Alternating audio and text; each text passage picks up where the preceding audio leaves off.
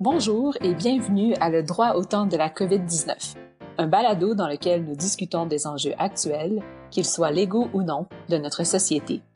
Je suis Christelle Chevalier, associée dans le groupe de droit des affaires chez McCarthy Tétrault. Pendant que le Québec est en pause jusqu'au 4 mai, plusieurs propriétaires immobiliers et locataires se retrouvent avec des revenus diminués. Certaines provinces, comme la Nouvelle-Écosse, ont annoncé un programme de paiement de loyer différé qui est cautionné par la province, et de grands propriétaires immobiliers comme Ivanhoe Cambridge ont annoncé un report du paiement du loyer qui sera à une date ultérieure en fonction de la situation de chacun des locataires. Pour nous aider à répondre aux questions les plus fréquemment demandées dans les derniers jours, je suis accompagnée de Annie Gagnon-Larocque, avocate en droit immobilier. Le droit au temps de la COVID-19 vous est présenté par McCarthy Tétrault. Ensemble, nous explorons le droit applicable et les politiques de réponse à une pandémie, et examinons comment les gouvernements, les organisations et les individus en gèrent les impacts et se montrent à la hauteur des circonstances. Cette balado-diffusion est préparée à titre informatif uniquement et ne constitue pas de conseil juridique. Vous écoutez notre cinquième épisode. Vos questions répondues en matière de droit immobilier. Bonjour Annie. Bonjour Christelle. Est-ce que c'est possible euh, pour un locataire qui se voit dans l'impossibilité de payer le prochain loyer de suspendre son paiement de loyer ou de demander une réduction de loyer. Et si le locataire ne paie pas son loyer, à quel risque s'expose-t-il? Alors, écoute, de façon générale, euh, il y a plusieurs discussions en ce moment sur les questions de force majeure, sur les questions d'impossibilité et autres. Puis la réponse doit, être euh, naturellement générale. Un bail va varier d'un autre. Mais de, de, façon générale, un bail qui, euh, même s'il contient ou non des clauses de force majeure précise ou non relativement une pandémie ou autre, le locataire a de façon générale toujours l'obligation de payer son loyer. Euh, cette obligation-là n'est pas euh, n'est pas diminuée par euh, toute situation là, qui pourrait qui pourrait se produire. Alors maintenant la discussion c'est entre le bailleur qui ne peut plus de façon temporaire offrir les lieux loués, par exemple, et je pense qu'on va en parler un petit peu plus tard, mais en contrepartie, euh, le locataire ne pourrait plus, lui, de, son côté, suite à une ordonnance gouvernementale ou une directive gouvernementale, exploiter son commerce de façon continue. Mais l'obligation de payer le loyer, elle est toujours possible. Euh, le locataire pourrait se retrouver relevé de son obligation d'offrir la jouissance paisible, mais purement de façon temporaire. Alors, euh, les, les baux sont très euh, explicites et, souvent rédigés euh, pour faire en sorte qu'un locataire a renoncé à son droit de retenir le loyer ou de compenser le loyer ou de reporter dans une situation particulière le paiement de loyer. C'est très souvent le cas et c'est pas d'ordre public, donc on peut on peut y renoncer. donc, je ne parlerai pas du, du contexte d'un propriétaire d'un duplex et de ses locataires en, tout temps, le loyer doit être payé. Mais où je veux parler du contexte résidentiel, c'est dans un contexte de multirésidentiel où le propriétaire est propriétaire d'immeubles avec de nombreux locataires. Donc, il y a certaines euh, provinces où on a mis en place des, euh, moratoires sur les, expulsions, les évictions, euh, sur les augmentations de loyer et sur le, paiement de loyer ou des moyens d'aider le locataire. Chose certaine, je crois, puis depuis le début de la crise euh, sur diverses plateformes, euh, c'est toujours la communication. On est dans une situation qui est extraordinaire. Donc, la communication entre les locataires, les locataires et aussi les prêteurs, parce que c'est une chaîne. Les canaux devront être ouverts en tout temps et euh, naturellement de la flexibilité, sans que ce soit des ordonnances du gouvernement ou autres. on rappelle à tous là, de, de, de considérer la situation actuelle, sans compter que les tribunaux et les diverses instances sont fermées, ça ne sera pas considéré urgent à moins de certaines exceptions. Annie, que peuvent faire les propriétaires immobiliers en cas de perte de revenus résultant de l'incapacité des locataires de payer le loyer? Est-ce qu'il y a, par exemple, des indemnités que le gouvernement a offertes donc, le gouvernement a mis en place plusieurs programmes qui sont génériques aux entreprises et c'est pas spécifique aux propriétaires immobiliers. Alors, il y a le programme d'action concertée temporaire pour les entreprises. Investissement Québec euh, aussi euh, évalue des demandes d'aide financière. La Caisse de dépôt a mis des, un fonds en place pour euh, aider des, des, des, besoins associés à de la liquidité, d'un manque de liquidité, liquidité pardon, de, de diverses entreprises. Euh, c'est pas spécifique aux, entre, euh, aux propriétaires immobiliers, mais bon, ça peut, euh, ça peut assurément aider aider peut-être certains d'entre eux. Effectivement. au moment de notre discussion, puis Annie, tu faisais référence un peu plus tôt, je pense qu'on peut s'imaginer que et le locataire et le locateur peuvent être en défaut d'obligation en vertu du bail. Pour le locataire, on peut penser euh, au respect des clauses d'opération continue ou malheureusement le, paiement du loyer. Puis pour le locataire, on pourrait penser à euh, ne plus être capable d'assurer la jouissance paisible des lieux. Dans ce contexte, comment est-ce qu'on aborde la question si on est locataire ou locataire et qu'est-ce qu'on fait en pratique? Alors, donc, les, obligations demeurent de part et d'autre. C'est sûr qu'une ordonnance euh, gouvernementale fait en sorte que les centres d'achat, par exemple, les centres commerciaux doivent fermer et les commerces non essentiels également. Alors, les deux parties au bail sont, sont empêchées de remplir certaines obligations, mais pas toutes. Le, paiement du loyer est encore une obligation qui peut être euh, remplie parce qu'il peut y avoir un virement bancaire, il peut y avoir un chèque remis. Euh, mais l'obligation d'opération continue, par exemple, ne peut plus être exercée.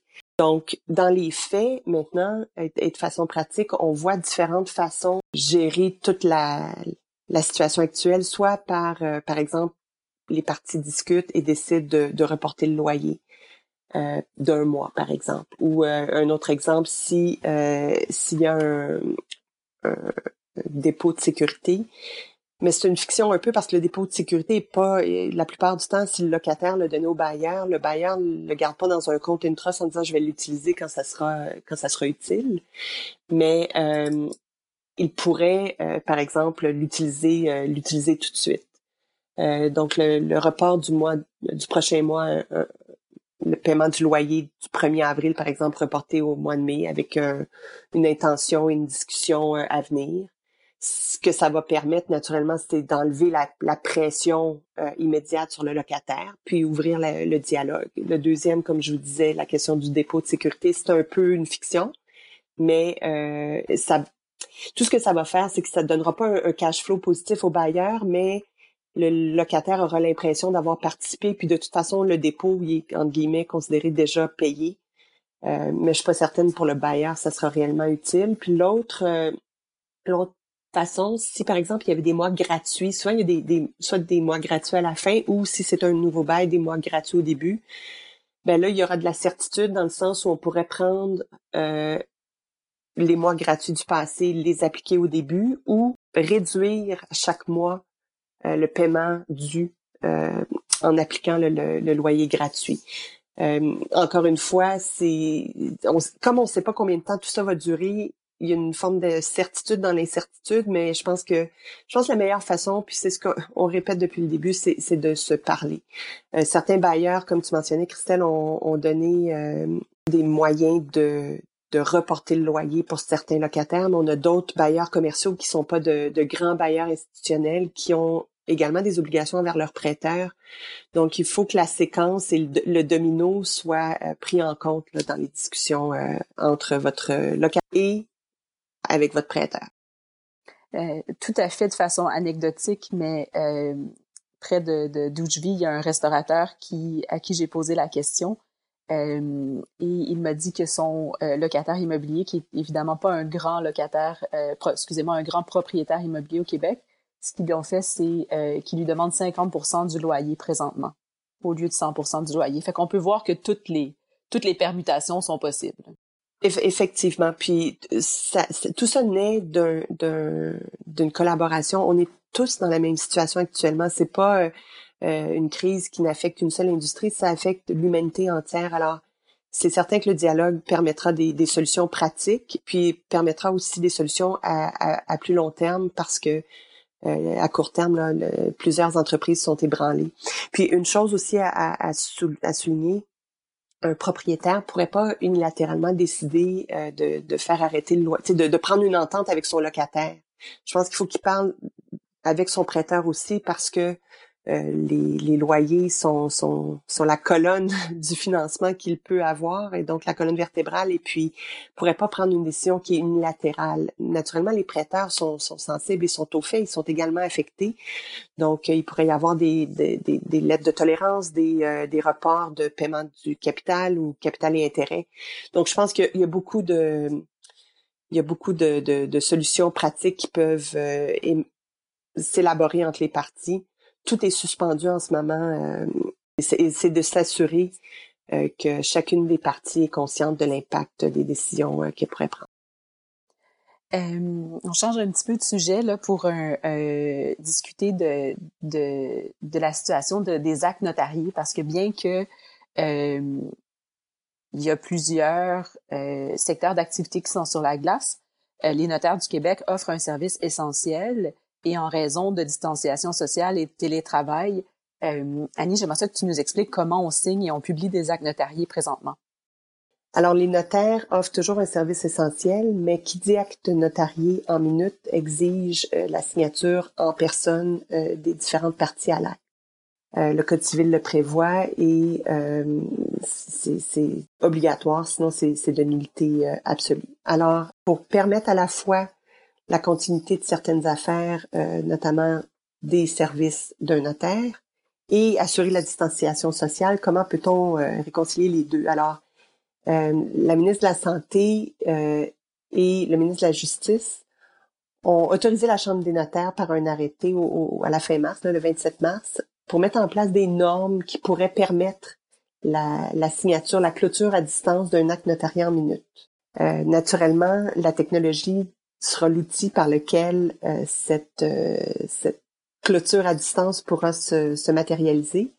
Et ce qu'on comprend, c'est que les, les notaires, la Chambre des notaires euh, et euh, le ministère de la Justice sont à, voir quels sont euh, les, les, éléments techniques et technologiques qui pourraient permettre le tout. Ce que je comprends jusqu'à maintenant, c'est qu'il faudra qu'il y ait un programme de vidéoconférence, qui est le programme Teams, avec certaines versions particulières. Et le notaire, de son côté, devra avoir en, en main une solution de, de notarius solution consignaux qui, elle, euh, permettra à la fois euh, la signature à distance, l'identification des parties, etc., etc. On, on s'entend pour dire que ce sont des mesures qui sont exceptionnelles, puis comme la plupart, et c'est pas la grande majorité des, des actes notariés, euh, sont avec des individus, l'important c'est de, de, bien s'assurer de la protection de l'individu et de la capacité du notaire de remplir son mandat. Dans un contexte commercial, on peut trouver des, des façons euh, autres, toujours en respectant la signature euh, d'un acte notarié en personne, c'est-à-dire soit que le, les, les, parties sont par ailleurs représentées par leurs propres avocats, ben, pourraient par exemple euh, donner une, une procuration, faire autoriser spécifiquement dans la résolution euh, leur conseiller juridique pour signer l'acte euh, à leur place. Donc de cette façon-là, l'acte notarié est signé en personne, euh, tout en faisant en sorte que ce n'est pas plusieurs personnes qui doivent se déplacer, soit le notaire qui se déplace pour rencontrer les diverses parties ou autrement. C'est sûr que, par exemple, un testament ou un, contrat de, de, de, mariage ou un autre acte de ce type pourrait certainement attendre la fin la fin de la pandémie, mais je crois que la Chambre des notaires est en train de tout mettre en place avec les différents intervenants pour que la, la solution technologique puisse puisse être pratique et euh, permettre une signature à distance. Euh, Annie, comment penses-tu que les circonstances actuelles vont changer les façons qu'on utilise les espaces de bureau ou nos centres commerciaux après ce qui va être euh, un retour à un nouveau normal? C'est intéressant, tout ça, c'est, euh, on voyait déjà euh, la, la, plus grande présence du télétravail, des espaces alternatifs du type co, euh, co-travail, co-partage euh, et autres à la WeWork et euh, le commerce en ligne. Donc, tous ces éléments de social disruption qu'on voit et qui sont naturellement des perturbateurs je crois, euh, seront euh, accélérés avec tous les tous les événements qu'on est en train de vivre. Euh, visiblement, on, on, a une pratique et une, une mise en une mise en pratique importante du télétravail actuellement. la planète entière est en mode de télétravail. Les, les toute la technologie est aussi mise à l'épreuve, que ce soit les lignes téléphoniques, les Skype, et donc toute notre façon de de, de voir les, euh, les rencontres euh, à distance, euh, les appels téléphoniques, va, va certainement changer. Maintenant, l'impact sur l'utilisation de l'espace, ça va être intéressant parce que je, je pense que malgré tout, oui, on va peut-être réaménager l'utilisation. Est-ce qu'on va utiliser moins d'espace? Est-ce que Euh, les gens vont travailler plus de la maison, peut-être, mais ultimement, nous sommes tous des, êtres humains et je pense que l'aspect humain, malgré la capacité de se voir euh, par Skype ou de se parler au téléphone, euh, va, demeurer et il va, il va y avoir malgré tout la nécessité d'avoir des, des, centres commerciaux, la nécessité d'avoir un bureau physique. Mais le nouveau normal, assurément, selon moi, va, va changer, que ce soit en termes de, de pieds carrés, en termes de taille, en termes de, de façon de faire euh, des affaires. les restaurants, par exemple, c'est un, un, bon exemple. Je crois que les restaurants vont euh, vont et ont déjà fait des mesures pour s'adapter, que ce soit par le, le take-out, les, les demandes avec les services en ligne et autres. Tout ça va être catalysé et accéléré par euh, le, la situation du, de la COVID et puis euh, j'imagine que c'est un peut-être inévitable. Annie, merci beaucoup. Ben, ça m'a fait plaisir et puis euh, stay safe et gardez, gardez le moral, ça va bien aller. Ceci met fin à un autre épisode de Le droit au temps de la COVID-19. Si vous avez aimé cet épisode, abonnez-vous, partagez-le et parlez-en à vos collègues et amis. Nous espérons également que vous nous enverrez vos suggestions pour de futurs épisodes. Nous voulons discuter de ce qui est d'intérêt et d'actualité pour vous. Vous pouvez me laisser un message vocal au 514-397-4159 ou me joindre par courriel à cchevaliergagnon à commercialmccarthy.ca.